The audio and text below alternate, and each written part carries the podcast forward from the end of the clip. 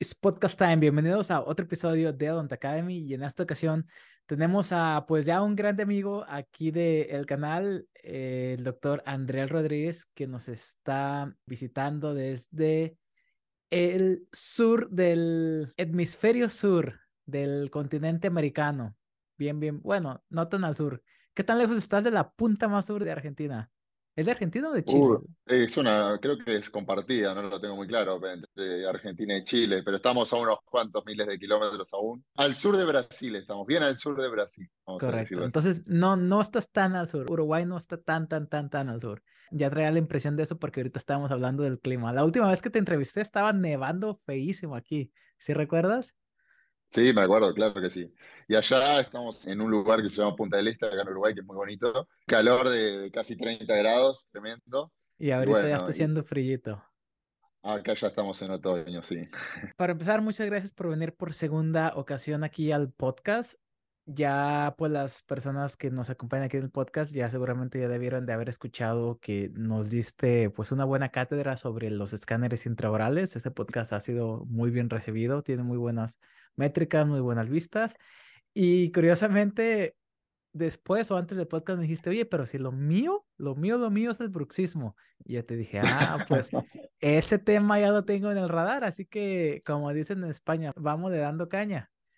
Le damos caña, para empezar un poquito. Para empezar un poquito con el tema. Entonces, fíjate que siempre me gusta como investigar un poco del tema como para hacerlo más ameno, de repente más atractivo.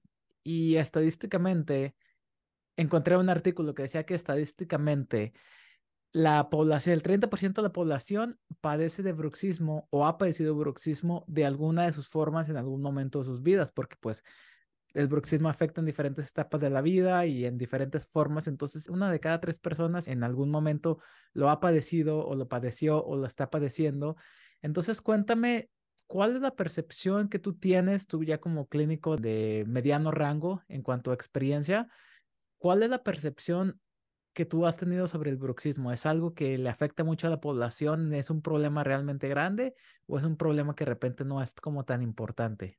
Bueno, bien. Para empezar, estaría bueno entender que de arranque el bruxismo es, del punto de vista de la prevalencia, tiene valores muy elevados. Por supuesto que es diferente según a las investigaciones el tipo de medida que utilizan para medir si el paciente tiene o tuvo bruxismo. Te voy a contar que acá en Uruguay, hace ya mm, unos 10 años atrás, hemos publicado en esa investigación un artículo de bruxismo y trastornos temporomandibulares acerca de un relevamiento que se hizo de la población del Uruguay. Esta población del Uruguay la dividimos en lo que era el sector de capital, digamos, y las afueras, acá se le llama el interior del país, a las afueras de la, de la capital, y nosotros hicimos un relevamiento de 2.800 personas, que es una muestra bastante interesante. Nos llevó, por supuesto, un buen tiempo, teníamos personas calibradas para ello, y medimos de alguna manera, a través de preguntas, que se hacen una encuesta, y a través de un breve examen clínico, muy breve examen clínico, relevamos el bruxismo en ese caso. A nosotros nos dio un porcentaje elevado, a nosotros nos dio un porcentaje, está publicado este artículo, pueden poner bruxismo en el Uruguay y va a aparecerles libre el artículo publicado en, una revista. Nosotros nos dio un 62 y un 72% de la población uruguaya bruxó en algún momento de su vida. Estaba bruxando o bruxó. Porque si tú utilizas, por ejemplo, la faceta de desgaste, ese desgaste típico caracterizado por el hábito de apretar los dientes o de rechinar, que es el bruxismo, vos podés medir de alguna manera si ese paciente en algún momento bruxó. Lo que tú no sabes si está bruxando actualmente o eso que estamos viendo es una secuela. Esa es la limitación del artículo, ¿verdad? Que no sabes si, si ya pasó o está pasando. Exactamente, pero es muy importante que en algún momento, como tú decías, y coincidimos con ese artículo que tú leíste en ese caso, de que la población un porcentaje muy elevado y va a depender con la unidad de medida que mire el investigador. Y también por la población. Y por la población y la cantidad de población, por supuesto, la medida. Pero la verdad que para nosotros, que entre el 62 y el 72%, porque nosotros relevamos la, población de, la capital del Uruguay y la población de fuera de la capital, nos dio un 72% que las personas bruxaban o bruxaron antes o habían bruxado en algún momento de su vida. Y te cuento una cosa más, nos dio a diferencia de todo el resto de la información, nos dio que en Montevideo, por ejemplo, que es la capital, el porcentaje era mayor en los varones de haber padecido bruxismo. Ha medido a través de la faceta de desgaste, ¿no? En este caso. Ok, perfecto. Bueno, entonces, está bien interesante ese artículo y cuando dijiste 2.800 personas me quedé como, wow, estuvo larguito. Y te voy a decir más, nosotros ahí relevamos gente de 6 a 70 años. Ese es el rango de, edad que nosotros medimos, o sea que no solo evaluamos niños, adultos jóvenes, por supuesto, adultos y personas adultos mayores también. Correcto. Entonces, vámonos de lo más fácil, lo más sencillo, lo más explicado con manzanitas. Cuando tú tienes un paciente en tu silla y tú ves los signos de que el paciente es bruxómana o que en algún momento lo fue, ¿cuál es la conversación que tienes con el paciente? Porque el paciente a lo mejor sí está consciente de que, ok, yo rechino los dientes, pero ¿cuál es la plática tú que tienes con ese paciente para que se eduque, para que sepa como la importancia de si aún está activo ese problema, de alguna manera hacer algo para contenerlo? Bien, lo primero es eh, detectar si el paciente es consciente o no del hábito, ¿no? Porque el bruxismo es eso, el bruxismo es un hábito, por definición es un hábito. ¿Qué hábito es? Es el hábito de apretar y rechinar los dientes. Muchas veces el paciente lo hace durante el sueño y estaremos hablando de bruxismo del sueño. Muchas veces lo hace en vigilia, estando despierto, pero no es consciente, está en estado de subconsciencia y uno a veces puede estar frente a una computadora, apretando los dientes con fuerza y realmente no se da cuenta de eso. lo primero que yo hago como clínico es hacer preguntas. En la anamnesis, obviamente, conocemos al paciente y hacemos una valoración muy extensa, pero hay preguntas claves que nosotros hacemos son tres, cuatro preguntas que hacemos clave y dependiendo de la respuesta que obtenemos de esos pacientes, elaboramos o no un examen clínico, que generalmente sí es un complemento, un examen clínico para confirmar algunos datos. Entre esas preguntas, obviamente, una de las preguntas que más se utiliza es si él se percibe como una persona que aprieta o rechina los dientes. A veces el propio paciente sabe porque se levanta con dolor en los músculos de la cara cuando se levanta, o porque alguna persona que comparte la habitación para dormir le ha dicho que, que hace mucho ruido durante la noche. Y para nosotros eso es un dato objetivo de dos cosas. Primero, el paciente ya te está diciendo que está bruxando en este momento porque muchas veces viene el esposo y la esposa de la mano y, la esposa diciendo, este hombre no me deja dormir, por favor, doctor, haga algo. Entonces vos ya sabés que ese paciente está bruxando, tú ya sabés que lo hace durante el sueño, lo que no sabes todavía es por qué está bruxando. Y bueno, eso continúa un poco con algunas preguntas más, tratando de buscar qué tipo de etiología está relacionada al bruxismo que padece nuestro paciente. Ok, perfecto. Entonces, ¿podríamos hablar un poquito sobre las etiologías? ¿Por qué? ¿Por qué está pasando eso? Porque, o sea, yo no soy un experto en bruxismo, pero a veces es como, yo digo, ok, es un mal hábito o a lo mejor sí puede ser como una manera de que el cuerpo está descargando como el estrés, como de que tienes ansiedad y lo estás descargando, pero más allá yo no te sabría decir.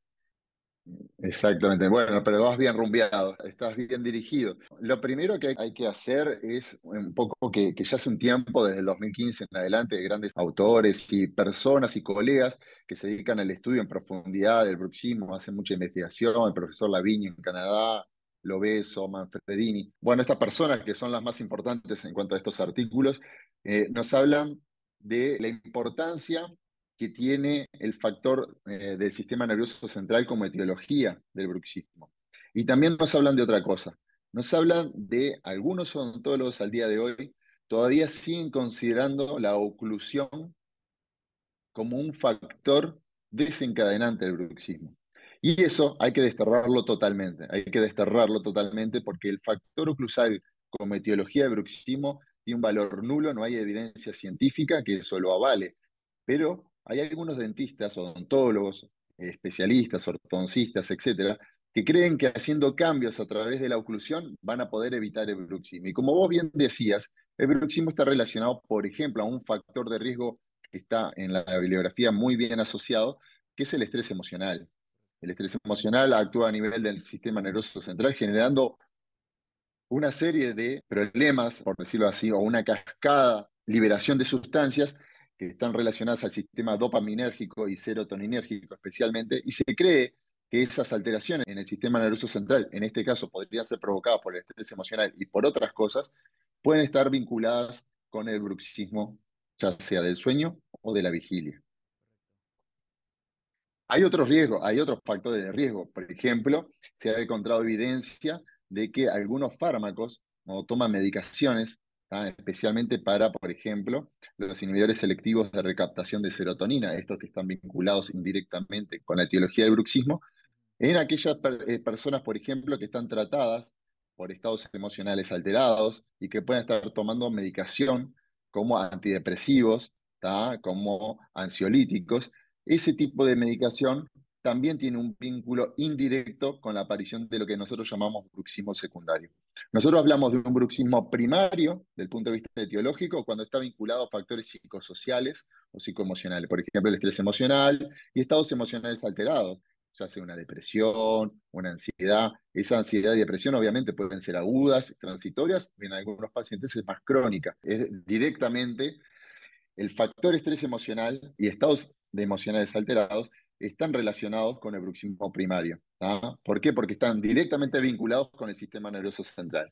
Después está el bruxismo secundario, que puede ser vinculado a la toma de medicaciones, de sustancias lícitas e ilícitas, el consumo de café, de mate. Acá en Uruguay usamos el mate y tiene mucha cafeína, todas las sustancias que tienen muchas cafeínas, bebidas estimulantes, el alcohol, el cigarrillo, de alguna manera alteran este sistema nervioso central provocando secundariamente episodios de bruxismo durante el sueño. Entonces, muchas veces cuando nosotros identificamos esos factores rondando en el contexto de nuestro paciente, lo tenemos que anotar en nuestra historia clínica porque nos va a ayudar a nosotros a hacer un buen encare más completo de cómo debe ser el tratamiento de ese paciente con bruxismo.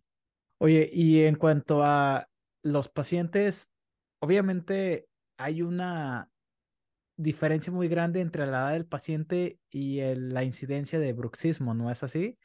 Porque inclusive, o sea, lo poquito que sé de vuelta, y tuve un maestro muy bueno de oclusión, Dr. Craigler, o no sé, ha, publicado muchos artículos aquí en Michigan sobre oclusión y es un fanático de la oclusión. Y a mí me sorprendió cuando él nos dio la clase y nos dijo que en los niños o en los infantes el bruxismo es muy prominente. Y ya conforme vamos avanzando de edad, pues estadísticamente hay un declive entre la incidencia del bruxismo. E inclusive yo recuerdo cuando yo era niño que yo rechinaba los dientes por gusto.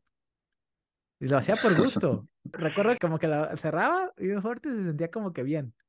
Hay un momento, a mí me gusta trabajar en equipo, eso lo habíamos comentado la otra vez, y siempre que tenemos pacientes pediátricos o niños y que están en esa época de intercambio, te recuerdas el, proceso de intercambio de la dentición temporaria a la permanente, hay lo que se llama un desgaste abrasivo fisiológico para darle una especie de espaciador o funcional. No quiero hablar de más si no está mi pediatra, pero hablar de espaciador para la futura dentición permanente. Lo que hay que hacer acá es mm, clínicamente tratar de diferenciar lo que es un bruxismo fisiológico de un bruxismo que ya es conformando una parafunción, o sea, un problema para ese niño y para el contexto. El tema es que hay que hacer un diagnóstico muy fino si estamos padeciendo un bruxismo que está relacionado, por ejemplo, en los niños el factor más asociado es un poquito la ansiedad que pueden tener algunos niños en algún momento de su vida, y esa ansiedad, dependiendo de esos valores de ansiedad que tenga ese paciente, puede estar teniendo un bruxismo un poquito más allá de lo fisiológico. Y bueno, ahí habría que ver si le ayudaba por cambios conductuales, pero no a través de intervenciones en la oclusión. Ya. Oye, ahorita que dijiste que por la ansiedad de los niños, me acordé de hace poquito, no, no hace poquito, hace como 5 o 6 años, unos amigos de la familia tenían una niña que tenía como 5 o 6 años y nos estaba contando la mamá que ella la semana pasada se había agarrado llorando enfrente de su libreta y dijo, es que es muy difícil ser niño, no puedo con mi tarea. a todo el mundo le dio ternura, pero imagínate, o sea, ese niño estaba como muy estresado por la tarea de matemáticas. A veces eso está muy bueno lo que decís, porque a veces los pacientes o vienen los papás y te preguntan por el bruxismo o por el rechinamiento de los dientes del paciente, y a veces no se dan cuenta que esos niños en la vida o en el mundo que estamos viviendo hoy son muy exigidos. Yo tengo aquí niños eh, tengo hijos de 7, 10 años, y a veces uno no se da cuenta, pero a veces le está poniendo un estrés arriba de una gran cantidad de actividades y sin darse cuenta, uno quiere lo mejor para sus hijos, por supuesto, siempre es eso, pero a veces nosotros le ponemos una carga a esos niños que algunos no lo pueden manejar de la mejor manera. Entonces, de alguna manera, tienen que somatizar esa energía que tienen y una de ellas puede ser apretando los dientes. Ok, y si como por ejemplo los padres que ya lo detectaron, ok, pues me imagino que lo primero que tienen que hacer es llevarlo a un dentista, a un odontopediatra, ¿verdad? Exacto, la idea es consultar con el odontopediatra, identificar si ese bruxismo corresponde a un bruxismo fisiológico de recambio o, bueno, hay algunos factores condicionantes que pueden estar asociados a un bruxismo más bien, me cuesta que llamarle patológico, pero un bruxismo que ya no es fisiológico. Y obviamente en tratar de entender el contexto en el cual se mueven esos niños, ¿no? El contexto familiar. Eso para nosotros influye muchísimo en las emociones de ese niño, y si hablamos de que las emociones están vinculadas al desarrollo de episodios de bruxismo, tenemos una asociación bastante clara. Y bueno, por supuesto, de la mejor manera de tratarlo es tal vez pautas conductuales, consejos, intervenciones que no son a través de la boca, son a través de una charla, de una empatía, de una escucha activa hacia ese paciente. Para nosotros es muy importante para tener éxito en el tratamiento es tener una conducta con nuestro paciente. A mí me gusta mucho que vienen a consultar por bruxismo, por trastornos temporomandibulares. Siempre esos pacientes, los adultos especialmente, hay un contexto, hay unas emociones rondando o situaciones particulares que están viviendo esos pacientes, el desempleo, el embarazo, eh, un viaje. A veces son cosas buenas, no son cosas malas, pero generan emociones y alteraciones que hacen que los episodios de bruxismo se puedan si ya tiene bruxismo, exacerbar, y si no los tienen, eventualmente iniciarlos. Correcto.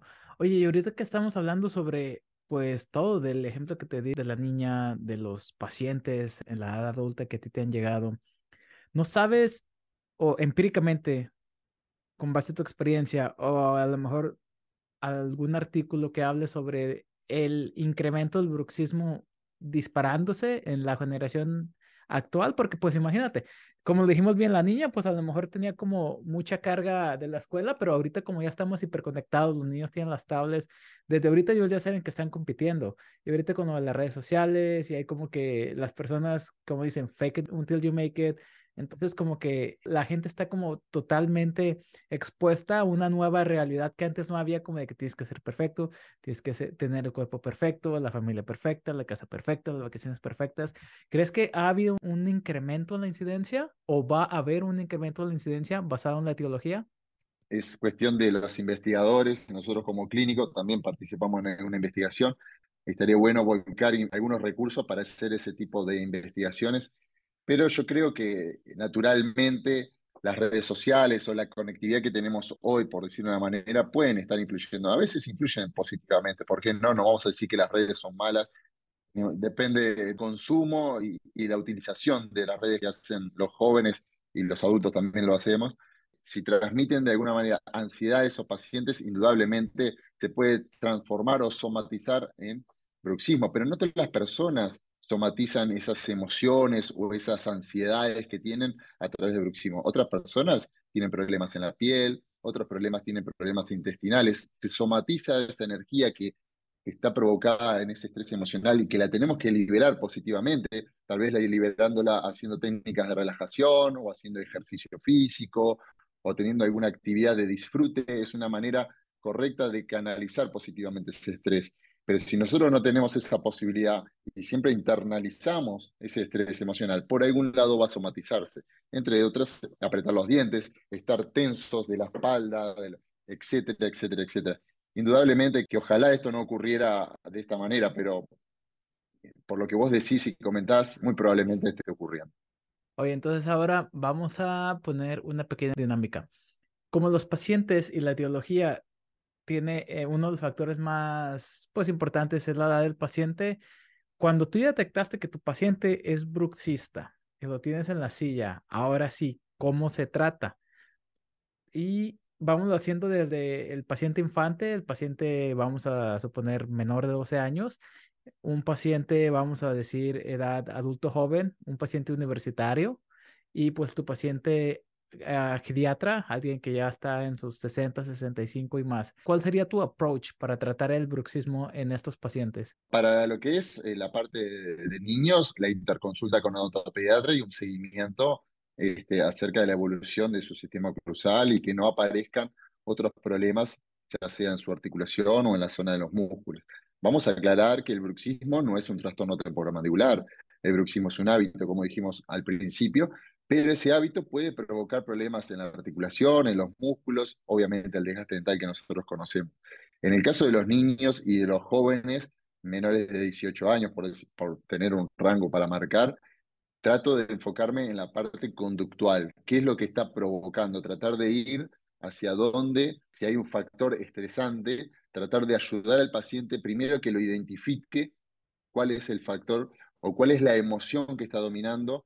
Nosotros acá en la Facultad de Odontología trabajamos con un equipo interdisciplinario en el cual hay eh, psicólogos y que nos ayudan mucho con algunas valoraciones que ellos hacen y algunos test que prontamente vamos a tener los clínicos odontológicos para hacer una derivación, si corresponde, del paciente a una evaluación psicológica que lo ayude a poder manejar emociones, por ejemplo, en este aspecto. En el caso de que la oclusión se haya generado un problema o algo, muchas veces en todo lo que sean chicos, la ortopedia o los removibles para, pueden ayudar a que eh, la calidad de vida no solo del niño, sino de los papás que duermen y que ese niño hace tanto ruido, pueda ayudar y colaborar al mismo tiempo que evoluciona el crecimiento del paciente, con los aparatos de ortopedia evoluciona también o disminuye los episodios de bruxismo, por lo menos momentáneamente. En el caso de los adultos, eh, el encargo, eh, como te decía, siempre hacemos lo que se llama un enfoque general, integral del paciente. Conocer sus emociones. Ahí va, conocer qué es lo que le está pasando, internalizarse. Muchos pacientes a veces cuando uno hace la, tiene esa empatía, ese vínculo de que uno se sienta en la silla apaga el foco, no prende el foco y le ve la faceta de desgaste. Me siento a la silla y me pongo a escuchar al paciente.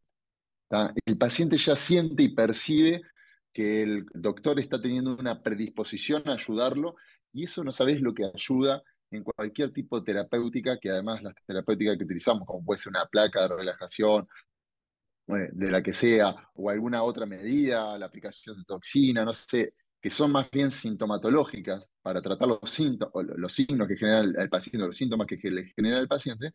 Andrés, discúlpame que te interrumpa, pero yo he escuchado que hay dentistas que dicen que las guardas oclusales o las férulas oclusales de alguna manera sirven. Y yo recuerdo haber visto un Instagram live de Dr. Apa, el dentista cosmético pues más fregón del mundo, y él recomendaba las guardas o las férulas oclusales, o sea, decía que ayudaban mucho a los pacientes, de que inclusive a pacientes que son bruxistas los pueden ayudar, pero él se está enfocando un poquito más como para mantener ese borde incisal, para mantener la armonía y la belleza de los incisivos.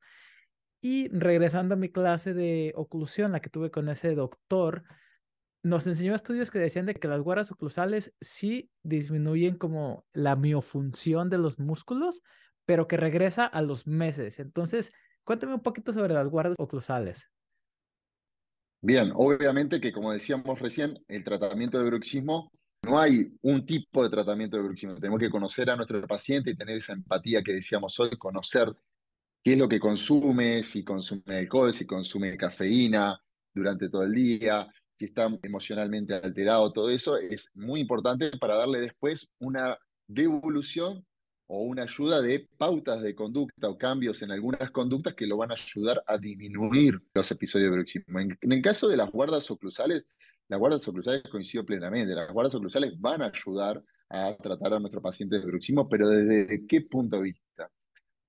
Colocar una guarda oclusal en la boca, nosotros le llamamos DOE, dispositivo ortopédico estabilizador, ese DOE que instalamos en la boca, no va a hacer que el paciente deje de bruxar. El paciente va a seguir bruxando. Como dijimos anteriormente, la oclusión no tiene un factor etiológico en el bruxismo, sino que el sistema nervioso central es el que guía este problema. Entonces, cuando vos pones una placa oclusal, muy probablemente en los primeros días el paciente disminuya los episodios de bruxismo, porque le está llegando información desde la periferia al sistema nervioso central que hay algo que está interpuesto y que no, no genera los patrones de oclusión habituales. Entonces, lo primero que hace el sistema nervioso central es parar al sistema neuromuscular y decirle, no apreten, no apreten, hay algo que está colocado entre los dientes que está mal. Cuando el sistema lo percibe ya como algo habitual, los episodios de bruxismo regresan nuevamente. Entonces, el objetivo de colocar una férula es de protección de las estructuras, obviamente proteger a los dientes del desgaste dental, de las fracturas o de las posibles fisuras, con lo que ello implica.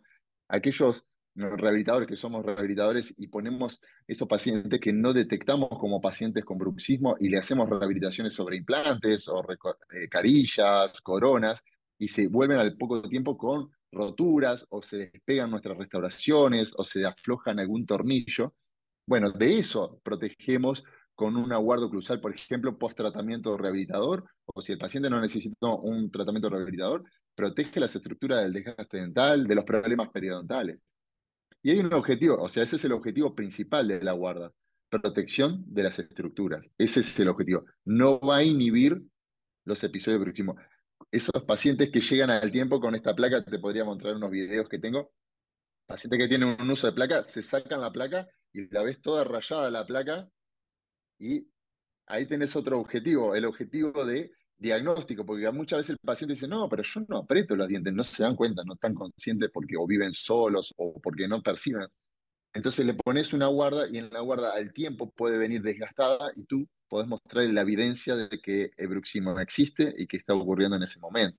Entonces ahí tenés un segundo objetivo que es de diagnóstico, o sea que protección de estructuras y también te sirve de diagnóstico. Ok, pero no para tratar propiamente dicho el bruxismo. No, el bruxismo no lo vas a poder tratar a través de las placas, no lo vas a poder inhibir. Seguramente si nosotros pusiéramos a ese paciente electrodos y estudiar electromiográficamente la actividad de sus músculos, ni bien instalamos la placa, como bien te dijo tu profesor al principio, que el live que viste, disminuye un poquito la actividad de los músculos en las primeras dos o tres semanas, pero al cabo de la sexta sexta, octava semana, o sea, estás hablando de los dos meses de uso, el paciente ya tiene el hábito bruxal, pero esta vez sobre un dispositivo que va a proteger a las estructuras. Y es, como un paraguas. y es porque es como un paraguas debajo de la lluvia. Exactamente, exactamente. El sistema neuromuscular se adaptó, ya sabe lo que, tiene, lo que hay ahí, y bueno, vamos a bruxar un poco más. Oye, Andrés, entonces podríamos definir como, ya como para sintetizar este podcast, pues a nosotros los dentistas nos van a negar muchos pacientes a bruxómana. Entonces ya como meterlo en los golden nuggets, tenemos que aprender a escuchar, o sea, de si eres dentista tienes que aprender a escuchar, si no te equivocaste de carrera, o sea, eso eso that's a given, eso es sí o sí. Pero todavía tenemos que prestar más atención a este tipo de detalles y no dejarlos pasar y tratar de ver cuáles la causa psicológica o del sistema nervioso central eh, que lo está causando, ¿verdad? ¿A cuántos pacientes tú has referido al psicólogo? Un montón, un montón, un montón. A ver, sí, un montón, lo referido más allá que después ellos hagan o no su consulta. Yo creo que a veces logrando esa empatía, eso que es muy importante lo que estás diciendo, para mí es una de las cosas más importantes, escuchar a tu paciente. No dejes pasar por alto si sos prostodoncista, rehabilitador, e incluso ortodoncista, cuando vas a generar cambios en la oclusión y el paciente previamente a un tratamiento que es irreversible, como puede ser una ortodoncia, una rehabilitación completa, tiene que estar diagnosticado si tiene bruxismo o no tiene. Y los datos de prevalencia que hablábamos al principio hablaban de elevadísimos. Las personas es muy elevada las posibilidades de que un paciente de 10 pacientes que entren a tu consultorio, ¿cuántos estarán bruxando o bruxaron en algún momento? Y no sabes si van a volver a bruxar. Y como vos decías, muchas veces los pacientes que vienen a nuestros consultorios están entre los 20 y los 60 años, la mayoría, y esa es la época de acción, de actividad, de máximo estrés de la vida, crecimiento personal, profesional, este, me tengo que casar, tengo hijos, eh, eh, busco trabajos mejores. Todo eso genera todo lo que hablamos hace un rato y está hipervinculado con mayor cantidad de episodios de bruxismo. Entonces, definitivamente, nosotros escuchar a estos pacientes, saber qué es lo que les está pasando, conocer el contexto. Hay muchos pacientes, te cuento, que toman bebidas cola, no sé ahí en Estados Unidos cómo es, pero hay pacientes acá en Uruguay, que diariamente toman bebidas colas abundantes. La bebida cola tiene cafeína y otros productos. Ya, y muchísimo azúcar. Muchísima azúcar y altera el sistema nervioso central y el paciente, un cambio conductual para nosotros sería, bueno, vamos a reducir esa cantidad, explicarle la importancia que tiene, cómo eso se relaciona con el problema que tiene del hábito. Entonces, para nosotros eso es lo más importante, además de poder producir una guarda oclusal, que obviamente también tiene que cumplir con todos los requisitos. Nosotros usamos generalmente la férula de Michigan, es una férula que hoy por hoy, con lo que hablamos la otra vez, eh, la hacemos 100% digital. Nosotros hacemos hoy una férula que escaneamos al paciente en menos de un minuto, la arcada superior, la arcada inferior. Le mandamos a nuestro laboratorio un registro interocruzal donde determinamos la altura que le vamos a dejar a este dispositivo. Este dispositivo tiene que cumplir con ciertos requisitos y después que nosotros le damos el OK a ese diseño, lo puede fresar o lo puede hacer una impresión en 3D, que ahora se usan mucho las guardas de impresión 3D, y el paciente tiene su guarda, a nosotros la instalación se nos hizo mucho más fácil porque digitalmente en el software ya podemos exactamente dónde van a estar los puntos de contención, tratamos de que los puntos sean equilibrados de un lado y de otro de la guarda, y que después la disoclusión de la guarda sea estrictamente con la guía canina, ya sea en el grado de propulsión o en las lateralidades. ¿Por qué? Porque eso reduce la actividad de los músculos y es una manera de ayudar a este paciente a reducir esa actividad y a descansar un poquito esos músculos de tanta parafunción. Entendido, perfecto. Muchísimas gracias por habernos explicado sobre las guardas oclusales que, pues de repente tiene algunas misconcepciones ahí afuera. Y pues está bien interesante este caso. Yo de repente sí sabía que era como mucho psicológico, pero no sabía como que tanto, tanto, tanto. Tanto, mucho. Muchísimo. Es bien importante saber esto y qué bueno que estuvimos hablando sobre este tema en específico porque, pues imagínate, ya voy a entrar a la escuela de prostodoncia, entonces sí necesito bajarle dos rayitas a, vamos a tomar impresión y vamos a hacer el plan de tratamiento y hay que subirle dos rayitas. A ver, cuéntame, ¿quién eres tú? ¿Qué es lo que quieres? ¿Qué onda? ¿Quién eres tú como paciente?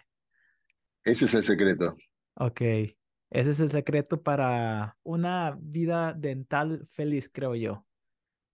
Exacto, para tener éxito clínico tenés que escuchar a tus pacientes. Ese es de los pilares fundamentales, además de, por supuesto, tener tu desarrollo técnico como persona y como profesional.